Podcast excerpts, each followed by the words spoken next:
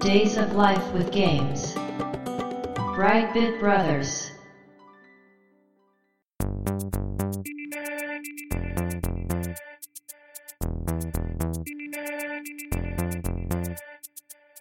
どうも、1P 川崎です。どうも、2P 長谷川です。この番組はかつてゲーム少年だった 1P 川崎と 2P 長谷川の2人がゲームにまつわる様々な話題で古きを訪ねて新しきを知る番組です。はい、ということで、ブライトビットブラザーズステージ55です。はい、今回のテーマ、はい。メトロイド。あー、来てしまった。はい。メトロイド。いやー、これはね、いつか話そうと思っていたタイトルの一つ。はい。今回のタイミング選んだのはですね、先日ね、行われた E32021 のはい。任天堂ダイレクトの中でですね、うん、うん。発表がありまして、なんと19年ぶりのメトロイドの新作が出る。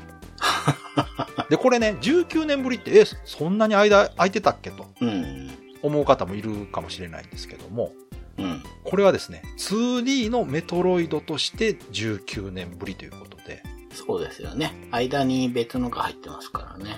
FPS 視点だったりね、うん、 3D 視点のアクションゲームのメトロイドは出てたんですけども、うん。今回発表されたメトロイドドレッドというタイトルなんですけど、はい。これは表現こそ 3D ポリゴンで背景もキャラも作られてますが、画面は横スクロール、はい。横から見た 2D のメトロイドということでですね、これはこの今のタイミングだろうと、まあちょっと遅いタイミングなんですけど、うん。今こそメトロイドの話をしようと。そうですね。まあ、はいい、つかね、話したい当然当然。タイトルのうちの一つで、うんまあ、どっかでね、機会を設けようってそ思うっでてすたんですけど、まあ、いいタイミングかもしれないですね今までね、この番組の中でもメトロイドバニアっていう言葉も何回も出てきてますから、うん、メトロイド取り上げないわけにはいかないと。うん。で、このメトロイドバニアのバニアの方はね、一度はうん悪魔城ドラキュラシリーズということでね、取り上げたんはいで、はいはいはい。今回メトロイドを取り上げることでメトロイドバニアが揃うとうん。い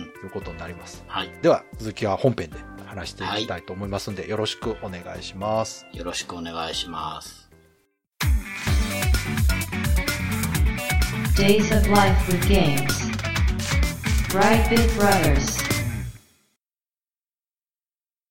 では、メトロイドなんですけども、うん。発売されたのが1986年の8月6日、うん。ファミリーコンピュータディスクシステム専用ソフトの第5弾として発売されました。はい。ジャンルはね、横スクロールアクションゲームなんですけども、うん。もうちょっとね、詳しくというか、うん。探索型アクション RPG っていう感じなのかな。うーん。これがですね、もう、今この2020年代に入っても、インディーゲームの中ではですね、うん。なんていうの、メインコンテンツとして そうですよね。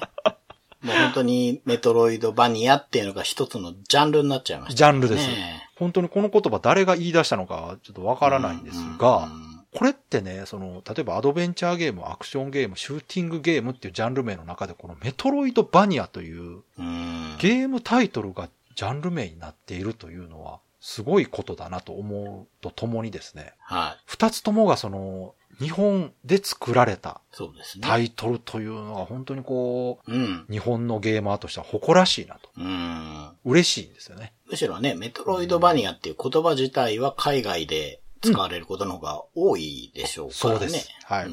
だから海外の人がそういうふうに評価してくれてるというのはですよ。うん。やはりすごいことですし、うん。そのメトロイドというものがね、どれぐらいすごいゲームだったのかというのはやっぱ改めてね、はい。再確認しなければいけないとうん。いうことで今回話すんですが、概要としてはですね、これあの、任天堂としては珍しい。うん。というか、ほぼ初めてなんじゃないかという感じの、ハードな SF な世界観のゲーム内容。コミカルなね、ものは結構多かったんですが、うん。ちょっとシリアスなんですね、メトロイドって。はいはいはうんうんうんい。そうですね。うん。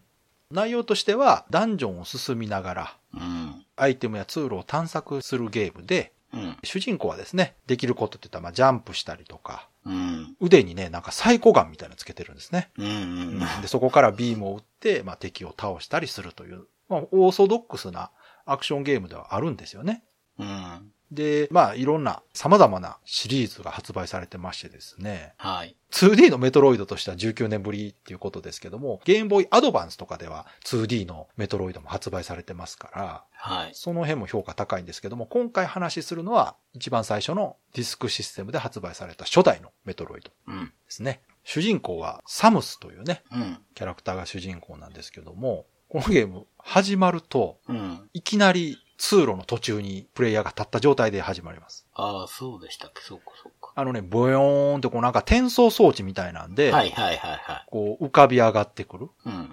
とこからスタートします。で、画面の真ん中にまあプレイヤーがいて、右左どっちにも進めるようになってるんですね。うん。で、まあ、スーパーマリオなんかは右方向にずっと進むゲームだったわけですが、うん、確メかに。トロイドは右左どちらでも行けます。うん。で、この辺がね、スーパーマリオのその一番最初のシーンがチュートリアルになってるっていう話を以前したと思うんですけども、メトロイドもですね、これ序盤がチュートリアルになってまして、うん。この状態でね、ほとんどの人は右に進むんですね。うんうんうん。やっぱり。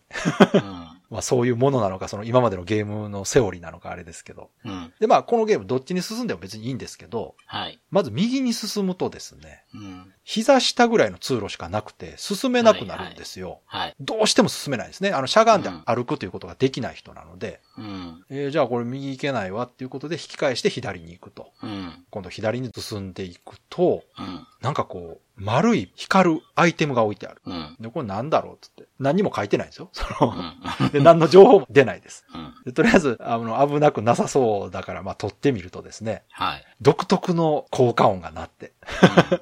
これね、メトロイド音楽もすごくいいんですよ。いいですね。そう、音楽もすごくいい。うん。で、アイテム取ると、こう、ぼやーんとした音楽が鳴って、うん。特に何もメッセージ出ないですね、これ。うん。え、何、どうなったのこれと。うん。普通ね、アイテム取ったら、今のゲームってもう絶対メッセージ出るわけですよ。そうですね。説明ね。で、じゃあその、まあ、アイテム取った状態で、今度もう左行き止まりなんで、今度また右に戻るしかないんですよね。うん。で、また右まで戻ってくると、まあ、さっき行き止まりになったね、うん。膝下の通路、はい。 1ブロック分の通路のとこに来るわけですよ。うん。じゃあもうここしか行くとこないじゃんと。うん。いうことで、プレイヤーはいろいろ試行錯誤するわけですね。うん。操作としては十字キーと AB ボタンしかないわけで、はい。ここでどんな操作するかって言ったら、まあ右左押したらもう進めない。うん。で、上押しても何も起こらない。うん。じゃあ下を押してみるうん。するとですね、サムスが丸になります。はいはい。ボールになるんですね。たまにね。うん。これだったら毛布ボールやったからな。アイテムの名 前。実はさっき取ったアイテムは、ボール状態になれるというアイテムだったとうん。いうことで、これね、実はここまで戻ってこなくても、試す場所がアイテム置いてあるすぐそばにね、うん。それを試せる地形になってるんですう。ん。うん。うん。ここでうまくいけばねうん、気づくように作られてはいるんですよ。はい。で、これね、確かに説明書には書いてあるはず。あだから説明書を読んでいればわかるとは思うんですけど、あ。うん。ただその、やれることっていうのが限られてるから、まあ自分で探すことも可能な範囲になってるっていうだけなんですけど、この辺がね、その、まあ悪く言うと不親切ではあるんですが、はい。まあ適度な不親切というか、うん。自分で探せば、総当たりでやっていけばなんとか見つけられる程度のうん。不親切さになってるというのが、このメトロイド全体のそのゲームシステムに絡んでくる魅力の部分だと思うんですよね。はい。これなぜかというと、その探索ゲームって言いましたけど、うん。これってすごく実は広いマップを行き来するゲームなんですね、メトロイドって。そうですね。うん。探索ゲームなんですよ。うんだから、スーパーマリオみたいにずっと右側に行けばいいとかではなく、うんうん最初行ける範囲っていうのは限られてるんですが、うんうん。うん。アイテムを手に入れることで行ける範囲が広がっていく探索ゲームというのが、このメトロイドバニアと言われるうん。ジャンルに含まれている大きな要素の一つなんですよね。だから探索していく過程で、その、なんていうんですかね、最初からどこでも行けるわけじゃないというところが非常に大きうん。くて魅力的な要素だったわけです。で、それがうまくマップデザインというかね、うんうん。されていたからこそメトロイドっていうのが本当に評価されているゲームになったんですけど、はい。さっき言った最初のアイテムを手に入れただけでいける範囲っていうのは本当に限られてるんですよ。うん。でうろうろうろうろするしかないんです、このゲーム。はい。でうろうろして、どうしたらいいのよって言っていろいろ試すんですね。うん。で、確か次手に入れんの何やったかな爆弾やったかなああ。あの、ポトポト落とすやつ。そうそう そう。なんかあの、一定時間経つと爆発する爆弾をこう置けるみたいな。うん。しかもね、あの、ボールになった状態でね、うんうん、そうそうそう。置けるっていう能力かなんかなんですけど。うん。で、この爆弾を手に入れると、壊せる場所があったらそこからまた違うとこに進めるっていう風うんうに、ん。だんだんこう、プレイヤーも分かってくるわけですよ。はいはい。ああ、なるほど。このゲームはこうやって進めていくんだと。うん。でね、うまくマップデザインされてるなっていうのは、うろうろしてるうちに不自然な地形に気づくんですよね。そうですね。明らかになんか隣に部屋があるとか、なんか見えてるところに取れそうなものがあるとか、うん。行けそうなのに行けないとこがあるっていうところを何回も通過するうちに覚えるわけですよ。うん。で、アイテム取ったりした後にもしかしたらこれ使うとあそこから行けるんじゃないかと、こう、プレイヤーに考えさせるうん。ようになっていると。はい。で、このゲームをね、マッピングした方がいいです。この時代だからというか、まあ、オートマッピングなんてものはないので。うん。で、実際私も書きました。ゼルダの伝説もね、マッピングしましたけど、メトロイドも確か自分で書いたと思う。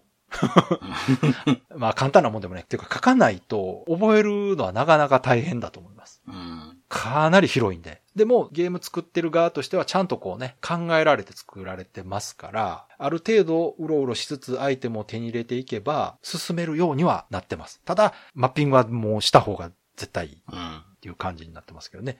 で、あとはですね、その RPG 要素としては、最初から持ってる武器のね、腕から打ってるビームの飛距離が伸びる。はいはいはい。まあ、パープアイテムとして、こう、飛距離が伸びるものがあったりだとか、あとはう、ん。この人も体力ね。うん。メトロイドの中ではエネルギーってことになってますけど、そうですね。これが、あの、減っていくんで、これを補充しつつ進める必要があると。うん。であとは、ミサイルね。うん。ビームじゃなくて、実弾兵器のミサイルが撃てるようになって、このミサイルじゃないと壊せない扉とかが存在するんで、うん。それを使うとまた新たなエリアに進むことができるみたいな感じで、キャラクターもちょっとずつこう、強くなっていく。うん。エネルギータンクとか取ると、ヒッそうトですポねイントが増えるみたいそなうそうイメージで。そうですね。ビームもね、アイスビームとか、ありましたね。なんかありますよね。このね、アイスビームがまたね、うん。探索謎解きにすごく使えるアイテムになってまして、うん。敵を凍らせて足場にして普段のジャンプでは届かないところに行くとかね。うん。うん。うん、そういう使い方するためにもうん使われててですね。途中で手に入るアイテムはもう必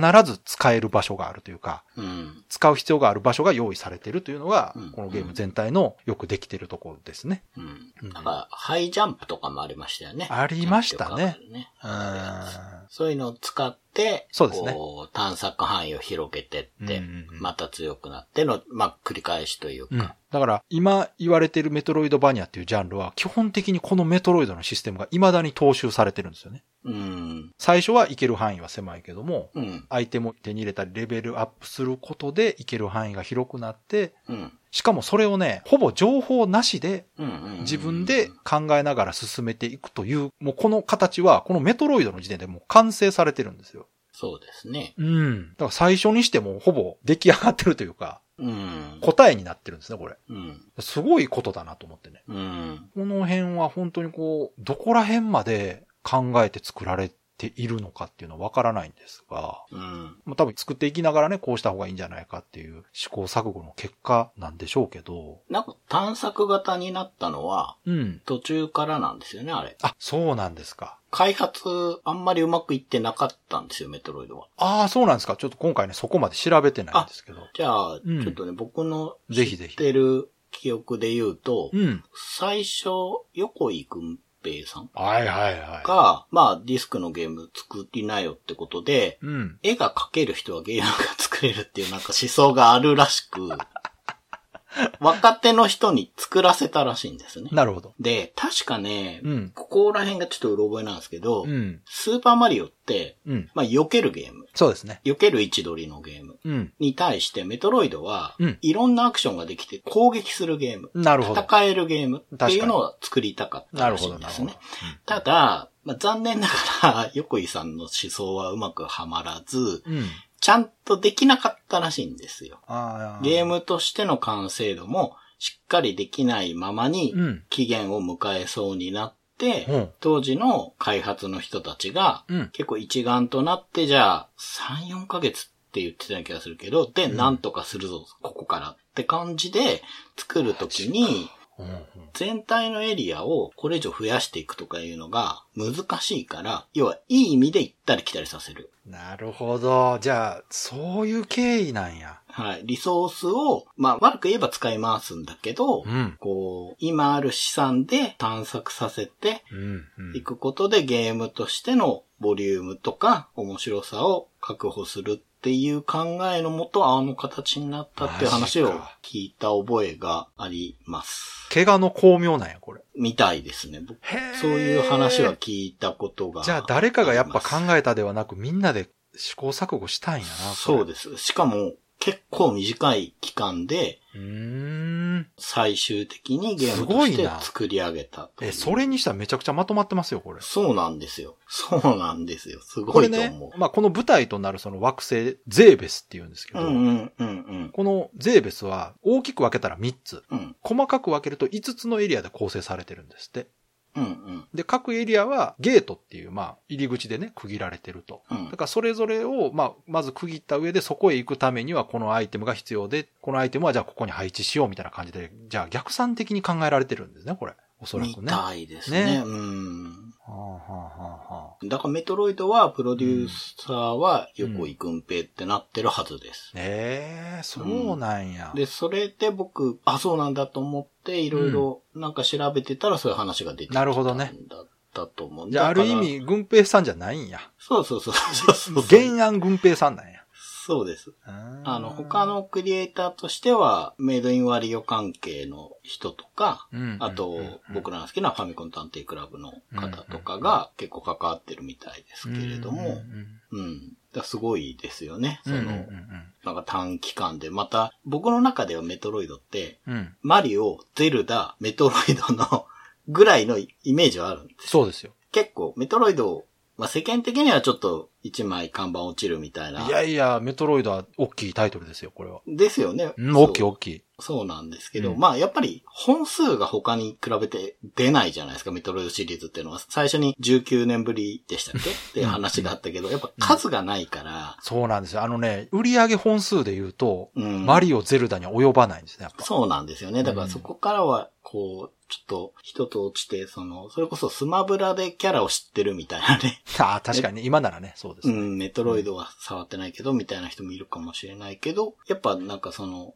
マリオともゼルダとも違う遊び心地の任天堂の面白いゲームっていう。ああ、でも、イそメージがありますねう言われると、確かに、マリオとゼルダの間って感じしますね。そうなんですよね。あの、ゼルダもね、探索型アクションそゲーうムそなんうですよ。そう。そう。そこはゼルダっぽいんですよね。うんいろいろフックショットとかでいける範囲が広がるとか、そそううそ考う。えていでくと。、ゼルダは実はメトロイドよりもっとオープンワールドなんですよね。うんうんうん最初に行ける範囲めちゃくちゃ広いんですよ、ゼルダって。うん。うん本当にいきなり強いキャラがいるとこまで一気に行けてしまうんでう。んうん。だからこそ事故も多いんですけど、うん。メトロイドはね、それがないんですよ。そうですね。確かに。あくまでもその必要な現段階で行ける場所っていうのは、そのキャラがなんとかなる範囲でしかなくて、うん。次行ける範囲っていうのは、そこで戦えるようになってから行けるようになるというゲームバランスになってるんで、うん。そこら辺がやっぱりこう、絶妙なうん。仕上がりになってるからこそ、うん。売上本数に関係なくですね、未だに愛されて、こういう新ジャンルの単語にまでなってるというのそうは、ですよ。だってマリオやゼルダですらジャンル名になってないですからね。そうですね。確かにね。うん。だからそれこそゼルダなんてね、なんかジャンル名になってもおかしくない気はするんですけどね、あのトップビューでこう探索するゲームが ゼルダって言われるって。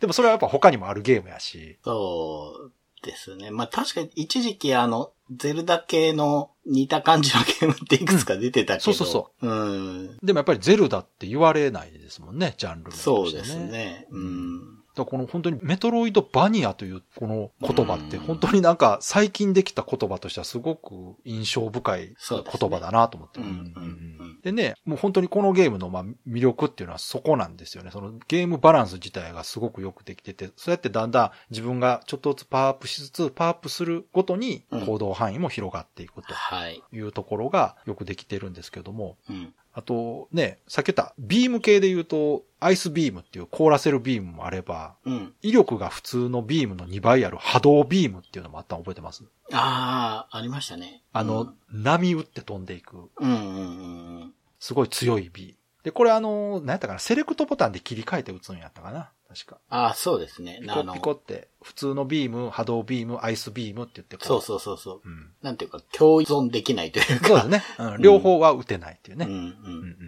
そうそう。で、ハイジャンプとか、あとはバリアね。バリアもあったな、んそういやん。うん。ダメージが半分になると。はい。あ、あとあれや、スクリューアタック。それですよ、やっぱ。うんうんうん。うん。これがだいぶ後半で手に入るやつなんかな。あれがすごい気持ちいいんですうんよ。うんうん。回転するときにね、くるくるくるって回りながら、サムス回転してジャンプするんですけど、そのジャンプ中に当たり判定がつくようになると。そうなんですよね。しかも、威力はミサイルぐらいの威力。だからビームより強いと。ああ、そんな強いんだ。うんうんううん。んで。ね、途中にね、中ボスもはいいろいろ出てきて、確か、最初のボスリドリーやったかな、ちゃうかな。うんこれリドリー有名ですよね。あの、ヨーガねスマブラにも出てますから。うんうん。で、この、これもよう覚えてるけど、あの、ボスのやられ声が、なんか気持ち悪いじゃああ、そう。なんか、うんん。。なんか、ブギャー、ブギャーって言うでしょ。そうう。そうそうそうそう、独特のギャー、ね。ギャー、ギャーって言って、で、し断末魔とかもかなり気持ち悪いんですよね。うん。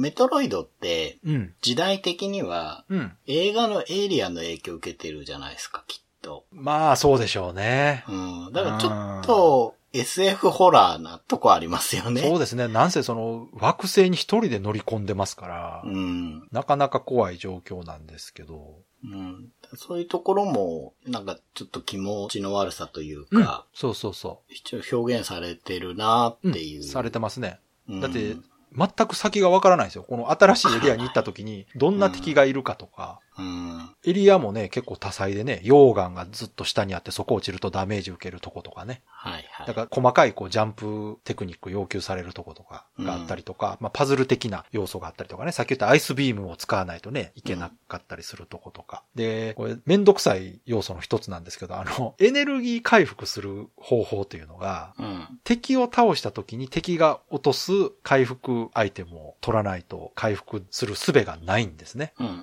まあ、他にはあの、すごくたくさん回復するアイテムがたまーにあったりするんですけど、基本うんは雑魚を倒した時にランダムで落とす、1個取ると5だけ回復するっていうアイテムを落とすんですね、敵うんうが。ん。で、ランダムでまあ20回復するっていうのも落とすんですけど、で、これエネルギー最大が何ぼやったかな ?99 やったかなうんうん。 2桁やったから。だからこの5を落とすアイテムで減ったエネルギー満タンにしようと思うと、何回も雑魚敵倒すという作業が発生するんですよ。 うんうんうん。で、このメトロイドの敵って、エリア移動すると復活するんで、はいはいはい。そうですね。ね、もう昔のゲームっぽいですけど、敵倒してアイテム取ったら、また次のとこ行って戻ってきて、また敵倒してっていうので満タンにして、よし、準備できたから、ボスのとこ行こうとか、次のエリア行こうっていうことをしないといけないんですけど、まあ、ロープレでいうとこのレベル上げ的なねうん、作業が必要だったりするんですけども、これ辛いのが、回復してる時に例えば溶岩に落ちたりすると、うん。あ振り出しなんですね、またね。あだから5増えて、5以上ダメージ食らうと、チャラになっちゃうんで、ー。うん。もしくは敵に攻撃を受けてしまうとかね。うんうんうん。だからこれを繰り返してるうちに自然と上手くなる。うんうん。自然とというかまあ、もう、割とスパルタですけどそう。スパルタですけどね。 ただまあ、その、具体的なドラクエとかでいうところの経験値を貯めて、キャラクターのパラメータが上がるというパワーアップではなく、うん。プレイヤーが実際に自分で手を動かして、プレイヤー自身がうん。上手くなるというタイプうのんアクションゲームなところがうん。探索要素と相まってね、自分がうんなんか上手くなってる手応えというか、うんうん前はいけなかったところがうんうん。うん。いけるようになるというね、うん。カタルシスを感じれるようになってると。はい。まあ今やるとね、多少不便でめんどくさいなと感じるかもしれないですけど、うん。それでもね、結構面白いとは思いますよ。今やっても多分面白いんちゃうかな。そうですね。面白い。根本的なね。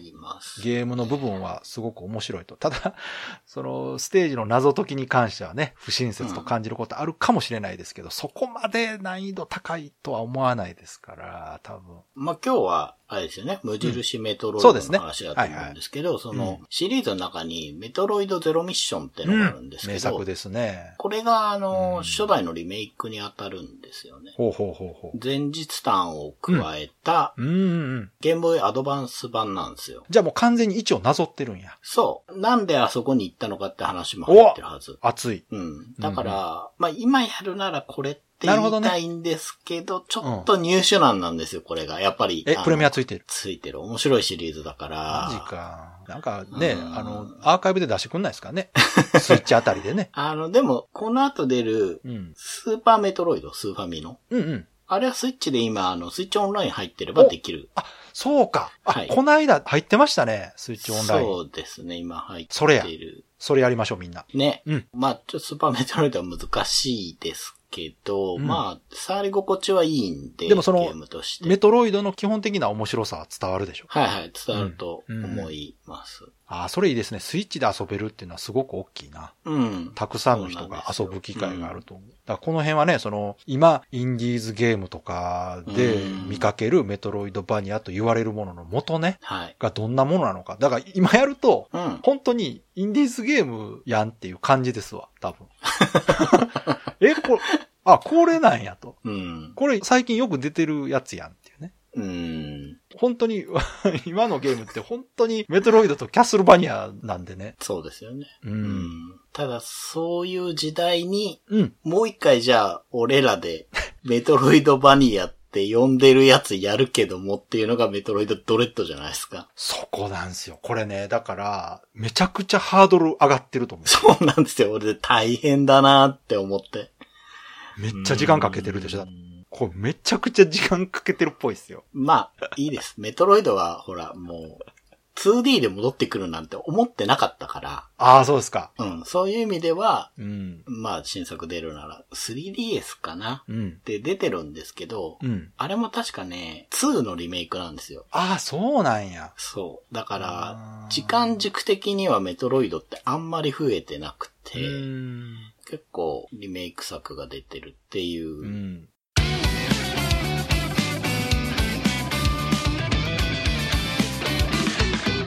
Brightbit Brothers.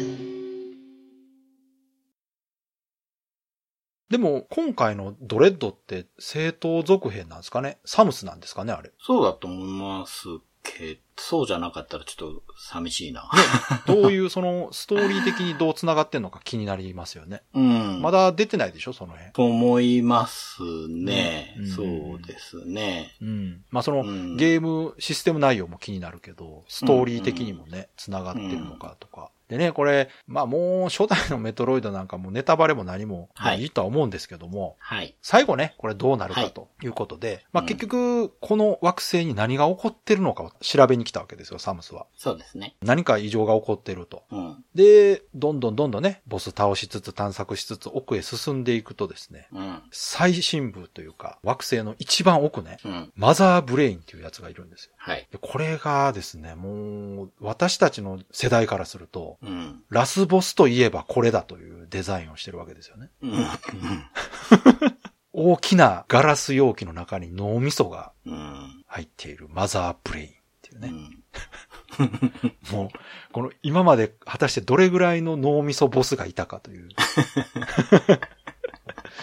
まあまあ、ベタベタなね、ボスであるんですけども、面白いのが、今までってその、惑星の中ってこう、ちょっと自然の洞窟とか、はいはいはいはい。の景色だったんですけども、最深部に近づくにつれメカニカルになっていくんですよ。うん。うん。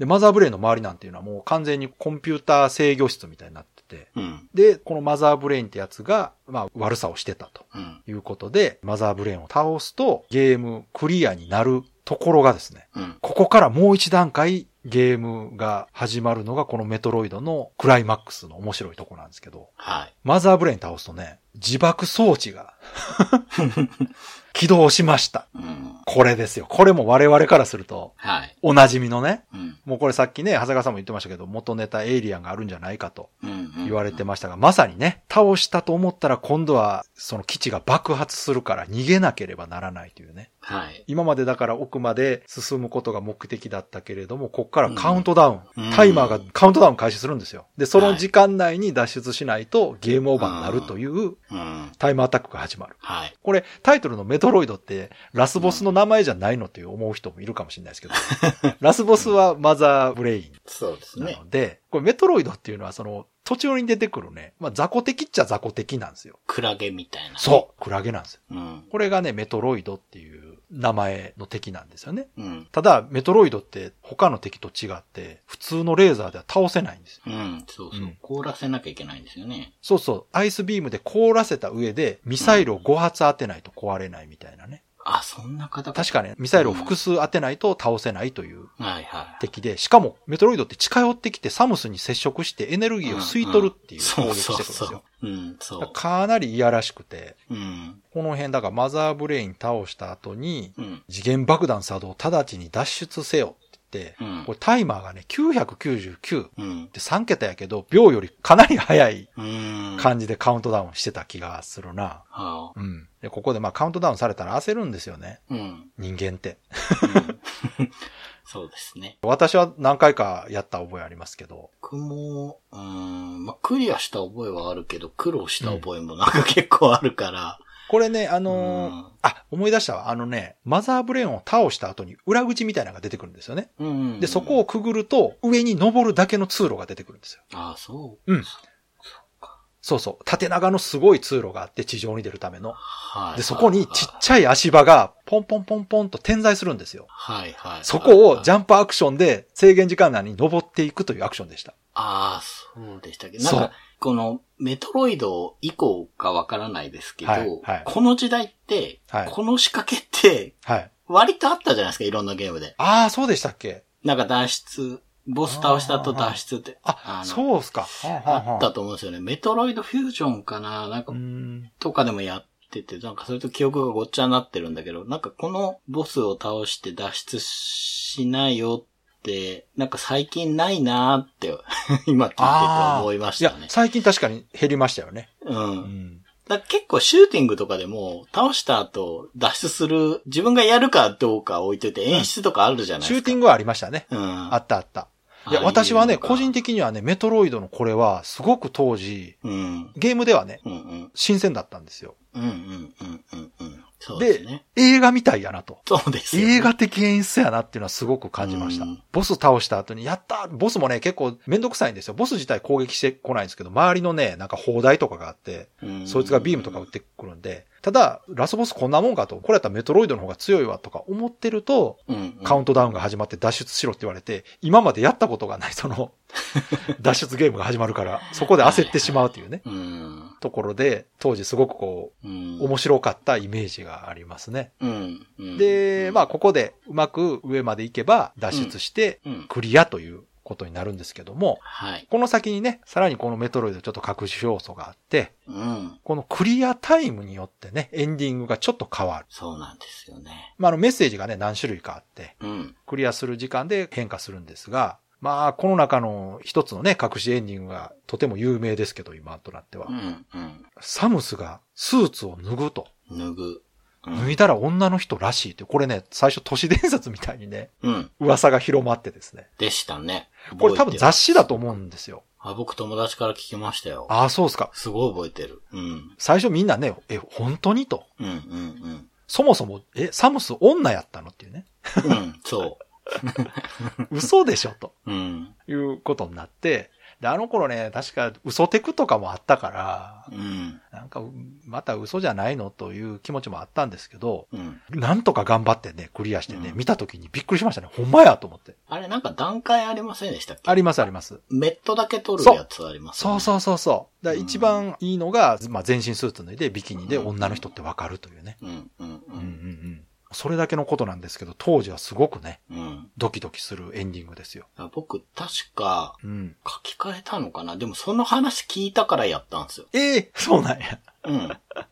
本当かどうかっていうのと、まあ、うん面白いっていうのは聞いてて、うんうんうん。なんか、確かね、先にバイオ戦士ダンをやってて、 あ、そうなんや。それが結構好きだったんですあけど、じゃあ、メトロイドだいぶ後にやったんですね。そう。だから、バイオ戦士ダンってメトロイドじゃないですか、多分。そっかそっか。 まあ、そうだね。んそ。う。うん。そっかそっでか、。うんうんそれで書き換えてきたのか借りたのかでうん、うんうん。やって、うん。メット取るやつぐらいは見た覚えがうんうんうん。あるなぁ、うんなんか、全身は見なかったなぁいや、相当難しかったと思いますよ、全身はう。ん。うん。そうか。いや、でもね、この裏技とセットでね、語られること多いんですけど、そうですね。だあの仕込みなのか、なんというか、うん。ね、お楽しみとしてね、うん遊んだ人への面白いところとして入れたのか知らないけど、うん。うん。なんかそれのおかげで僕遊んでるわけだから、 うん。すごくいい仕掛けだったんじゃないかないとや思いま、す、そうなんですよ。よね。あの、言ったら労力としてはすごく少なくて、うん。でもとても効果的な要素なんですよ、これって。うん。うん。それこそ、サムスが男性だろうが女性だろうが特に関係ないんですよ、お話として。そうですよね。うん。でも、遊ぶ方は勝手にね、うん。男だと思ってるわけですよ。うん。だからこそ、え、女の人だったのサムスってっていうのと、それが見たいと。うん。しかもその、まあ、言うたらセクシーお姉さんだというのが ね。まあ、わかるというのも、だからこの辺ももしかしたら、エイリアンインスパイアなのかもしれないですけどね。ああ、そうか。まあ確かうにん、リプリー。リプリーねですもんうね。ん、そうそうそうですそもんね。う。だから、そのおかげでね、今そのサムスっていうキャラクターってすごくドラマチックなキャラになってるじゃないですか、やっぱうん、り。なってます、なってまうす。ん。だかうん。らこれは本当にこの時に遊び心からとはいえ、うん入。れた設定が、うん。その後に貢献してるし、お話がすごく広がったんだなと思って。うん。そうですうね。んううんん。まあ、かっこいいですもんね。なんか、実はこう、鎧取ると女戦士だったっていうのはね、定番ですけど、やっぱり、うん。かっこいい演出ですよね、やっぱねう。ん。ううんうんうん。んこの辺なんかも含めて、そのドラマ性とかね、演出とか、うん。必要最小限ではありますけど、全体的にこうハードボイルドというか、ハード SF な雰囲気でありつつも、ゲームとしても適度な難易度だと思います。うん。私、あんまりアクションゲームクリアしたことないんですけど、メトロイドはできましたから、 ああ、そんなにそうですね難しくなかったんだと思います。うん僕でもできましたからねい。や、長谷川さんうまい方ですよい。や、そんなことはなうんい。私は結構もう難しいと諦めちゃうんですけど、うんそれでもメトロイドはなんかクリアしたいと思わせるゲームだったし、うん、うん、クリアできるように遊んでると上手くなれるゲームだったんですよね。うん、うん。だからそこのさじ加減がすごく絶妙で、だからこれこそがそのやっぱ探索アクションゲームとしてのパイオニアにふさわしいやっぱ名作だなというのは、うん。まあ、今回改めて調べて再確認しましたね、やっぱりね。はうい。うんん。いや、いいですよ、メトロイドは。ね。うん。だからここで本当にね、20年ぶりぐらいに出るうん。新作が果たして、どんな要素を入れてきて、だって、ただ単に要素追加するだけで、煩雑化したり難しくなるだけじゃ意味ないじゃないですか、やっぱ。そうですね。確か、2のリメイクの、その 3DS のサムスリターンズで入った、うん。なんとかってアクションは、うん。また使われてるみたいな、あ聞きましたけど、そんな情報出てるんや。うん、だから、やっぱり、なかなか間が出なかったとはいえ、うん。少しずつ蓄積があるんでしょうね。そのメトロイドシリーズなりの。でしょうね。うーんだ。からその中でね、個人的に気になるのは、今回のそのメトロイドが、うん。ターゲットとしてどの辺の層を意識して作ってくるかと。ああ、確かにね。メトロイドバニアというものがこんだけ乱立してる中の、そういうプレイヤーに向けて作られるとなると全然違うと思うんですよね、やっぱ。うーん。でもそうじゃなくて、本当にこういうゲームを初めてやる人でも遊べるように作ってくると思うんですよ、任天堂としては。なるほど。もうメトロイドバニア好きに作ったら、もう完全にマニア向けのかなり難しいゲームになる気がするんですよね。うーん。まあその、インディーゲームの中でもね、そうじゃないゲームもあるんですけど、うん。やっぱり難しいもの多いと思うんですよ。結構。うんだからそこではなく、こう、遊んでいけば、必ず、できるだけ多くの人がクリアできるようなものに仕上げてきてくれるんだろうという期待はしてるんですけど、うん。うん。まあ、なんかホラーが結構テーマとしては、なんか一本通ってるみたいにあら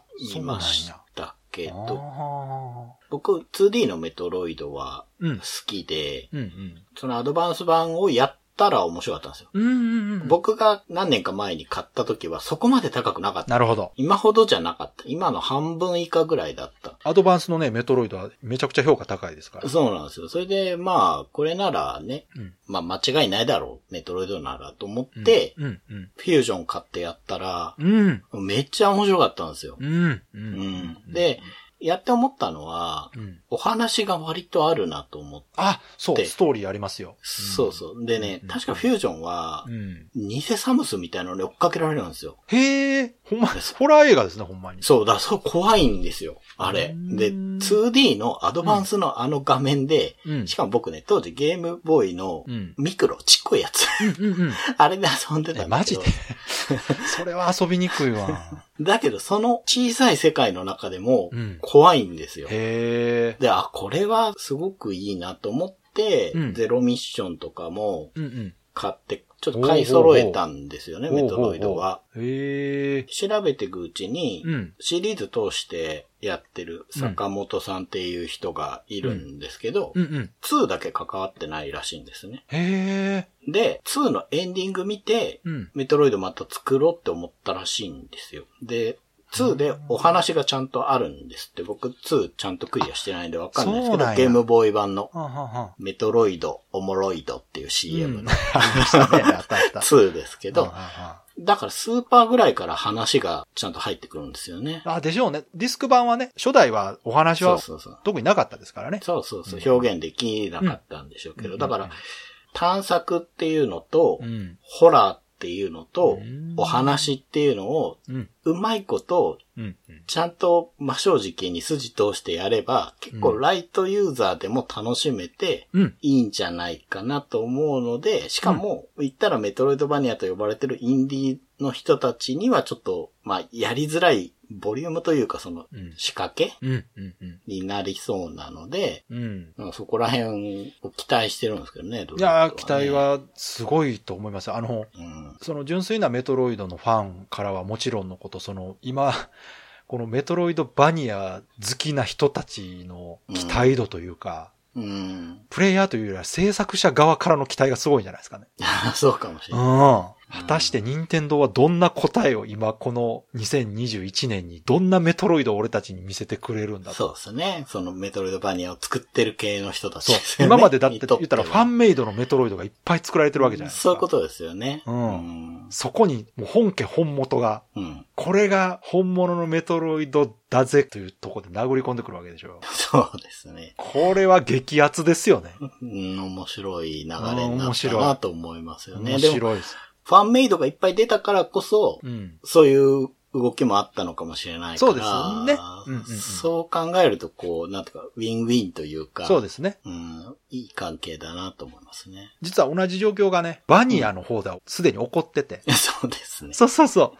ね、メトロイドバニアのバニアはキャッスルバニアから来てるんですけど、はい。まあ、悪魔城ドラキュラですよね。うんうんで、これ、悪魔城ドラキュラとかキャッスルバニア作られたシリーズ手掛けてきたあの、五十嵐さんっていうはい。元コナミの方がね、はい。コナミ退社された後に、うん。ブラッドステインドっていうね、はい。シリーズやってますね。はい。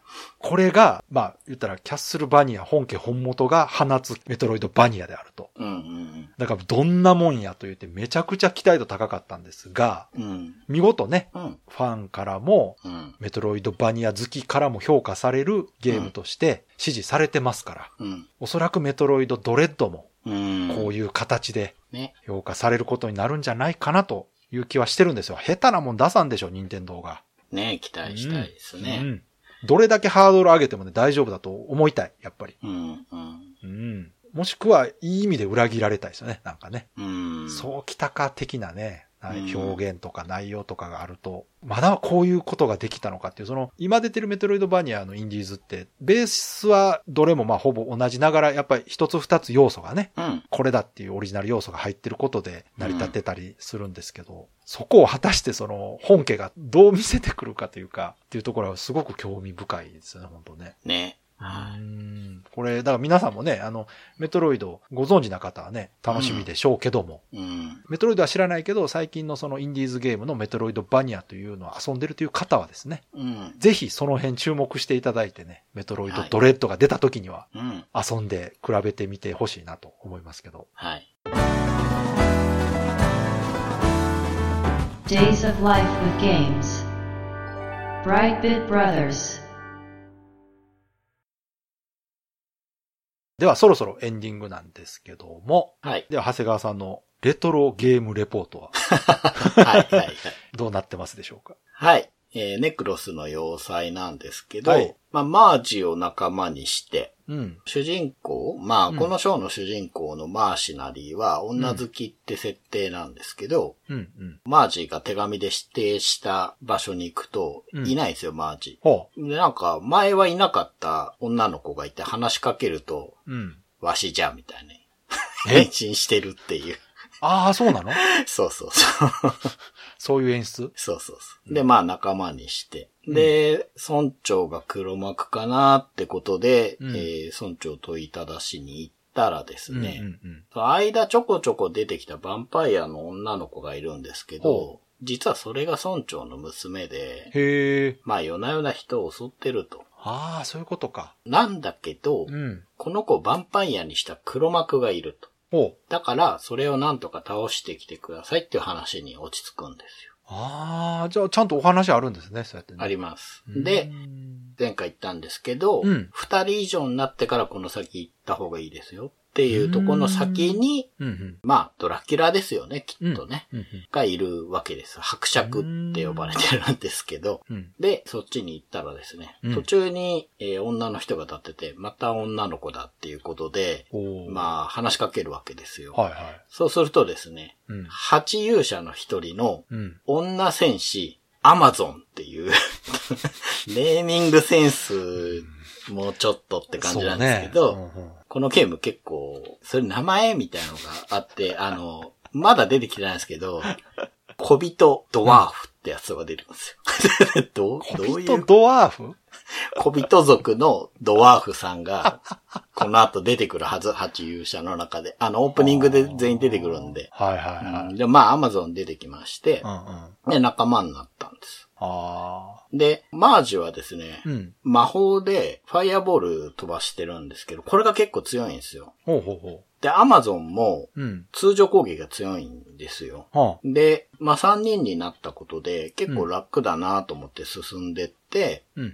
まあ、ちょっと謎解きして伯爵の城に入って、うん。で、中で、まあ、結構強い、なんかいかにもネクロスの要塞だなっていう感じの、うん。なんかね、ゾンビなんだけど、サイボーグみたいなう ん。ゾンビなんだけど。サイボーグ。あの、うん見た目ゾンビなのレーザーとか撃ってくんの ああ、なるほど。とか、と戦っ面て、白いな。そう、なんか、ね、あの、昭和のいいものは全部くっつけちゃうみたいな、 マイン欲ド。張りやな。そうそうそうそうそうそう、うん欲張り、欲張りな ね奴らが出てくるんですけえ。うど、んうんで、まあ、伯爵探してたら、このゲーム結構エンカウントするんですが、うん。まあ、全滅しまして、あら。あ、死んじゃったわ、と思って。うんうん。で、まあ、実は、一人で旅してた時も、うん。一回全滅というか、まあ、死んだことがあるんですよ。うんうんうん。ただ、あの、神様が、まあ、まだ死ぬ時ではないっつって、うんまあ、起こすタイプ。ほうほうで、最初の銀融詩人がいた場所で、まあ、うん始まりの地点に戻ってると。で、うん多分お金が半分になってんじゃないかな。うんうんうん。っていう状態だったんですけど、3人で死んだらですね、うん。うん。まだ死ぬ時ではないって言った後に、ほその3人の名前がう。、うん。スロットっぽくパーっと動いてて、ほう。これなんだろうなと思ってボタンを押したら、うん。まあ、偶然 Amazon になったんですけど、はいは生き返ったのが Amazon だけなんですよ。い。えうん。どういうことでね、うん。他の二人が、うん。旅してる時は、うんもうドラクエ式、三人連なって歩くはいはいはい。状態。だけど、うん。今 Amazon 一人で、缶オケ引っ張ってるとかないんですよね。えだから他の二人がどこにいるかよくわかんないんですよ。え、消えてしまったってことそう、画面上にはいない。で、ステータス画面見ると、うん。強さの中でキャラクターのパラメータ見れるんですけど、うん。死亡ってついてるんですよ。えで、まあそれは分かってんだけど、は生き返らせ方が今わからない。 だから、あ。うんうん。お話で積んでるんじゃなくて、残り二人が絶対生き返らないのか、うん。あ、俺がわかんないだけで、そうどっかかで金払ったら生き返るのか、今演出で死んでるのか、ゲーム的に本当にいなくなってるのかって。そうそう。それかえ、ドラクエみたいに教会みたいな場所があああー、っそうてか、、場所がね。はいはどっかでなんか頼んだら生き返ってくるのかがわかんないんですようんうんうん。で、このゲーム全然ネットに攻略がない んですね。てか、あるんですけど、うん大筋のルートの攻略はあるんですけそうどか、例えばアイテム一覧とか、い。うんうんうん。基本行動とかの攻略が見つけらんないんですよ。 そうか、情報が少ないんや。そう。で、説明書も俺持ってないから、あこれ、要は、パスワードを取っといて最初からやり直しなさいっていう作りなのか、そうかそうか。えー、でもさすがに生き返らせれるんじゃないんですかね。ロープレイやし。って思うんですけど、その、うんどうも、一つのショーで仲間になるのが最大3人らしいんですね。うーん。だから全部揃ってはいるんですよ。あははは。で、その8人の勇者うんうんうん。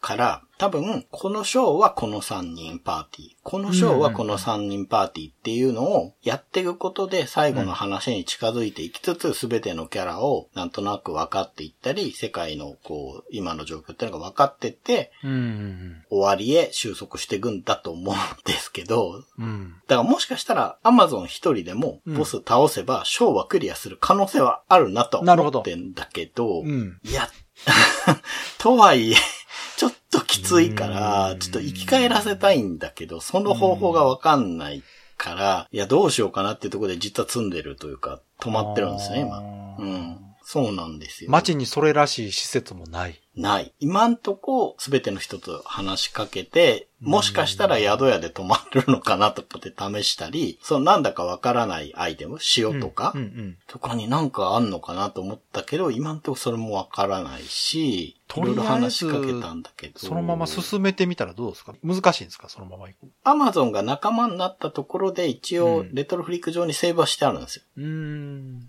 らそこに戻ることはできてあーそうかそうかそうするとロスにしたら30分ぐらいだから、まあそれでもいいんだけど、うんうんただここのことってある程度はっきりしてからうん。うん。やっていかないとまだ何章もあるから、うんうんちょっとどうしたもんかなっていうところで、まうあん。うん。うん、もうちょっと調べてみて、わかんなければ、うん。まあ、さっき言ったように、ちょっと30分ぐらい戻してややろうかなと思ってるんですうけど、んううんん今そんなところでうすん。よね。なるほど。ね。うん、わからないよ、本当に。また出てきましたね。この説明書がなくてわからない問 題がね。そうそうそう、まそう。今までのゲームはそれでも攻略があったんですよ。スイートホームにしても昔やってたうんうんうんリンクの冒険なんて最初にやったね。うんそれこそ説明書自体が PDF で落ちてるからたね。、そうですね。いいんだけど、あーはーはーうはーん、ただ一応ね、動画はあるんです。クリアまでの。あ、そうなんですか。うん。だからもしかしたらそそっかそっかれ見たら、その人が同じ問題に直面してれば、なるほどね対応する可能性があるあーはかーはーは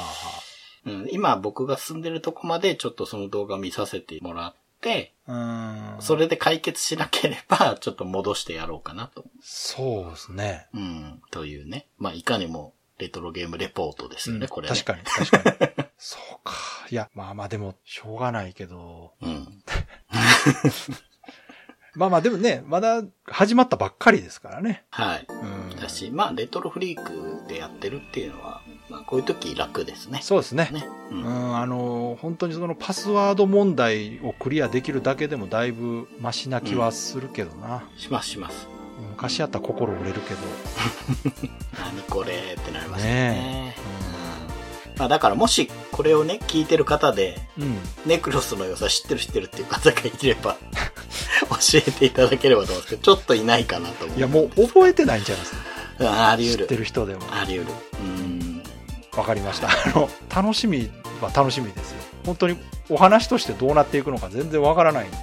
うん、ただ今やってる感じ、うん多分一章の終盤に入ったんだと思うんですよねあとボス倒すだけだと思うんで、ただうんこれだけの下りだけど、うん。ちゃんと作られてるなと思いましたようんこの話は、うん、あの元のチョコのネクロスの要塞ってうん。ヒロイおじさん絡んでるみたいですね、あ、そうか。うん、なんか聞いた覚えがありますね。そうなんですそんなこと言ってた気がするな。うん確かに。だからゲームの方は絡んでないかもしれないですけどねうんうんうん面白いですよ今わかり全ました然別段面白いです困ってはいるけど面白いということです長谷川さんがクリアしてくれることをまあまあクリアできるよ なもうできると思うスイートホームクリアしたら多分何でもクリアできる気うがんする、スイートホームほど困らされない、ですよはねいうん、ストーリーは本当に別に行き詰まらない今のところ全然、ねうんわ、かりましたこれ多分ね楽しみにしてる人も多いと思うのであぜひねーはい続けてくださいはい、はい、ではいつもの告知をお願いしますはいはい、ブライトビットブラザーズでは番組に対するご意見ご感想あなたのゲームの思い出やゲームにまつわるエピソードなどお便りをお待ちしています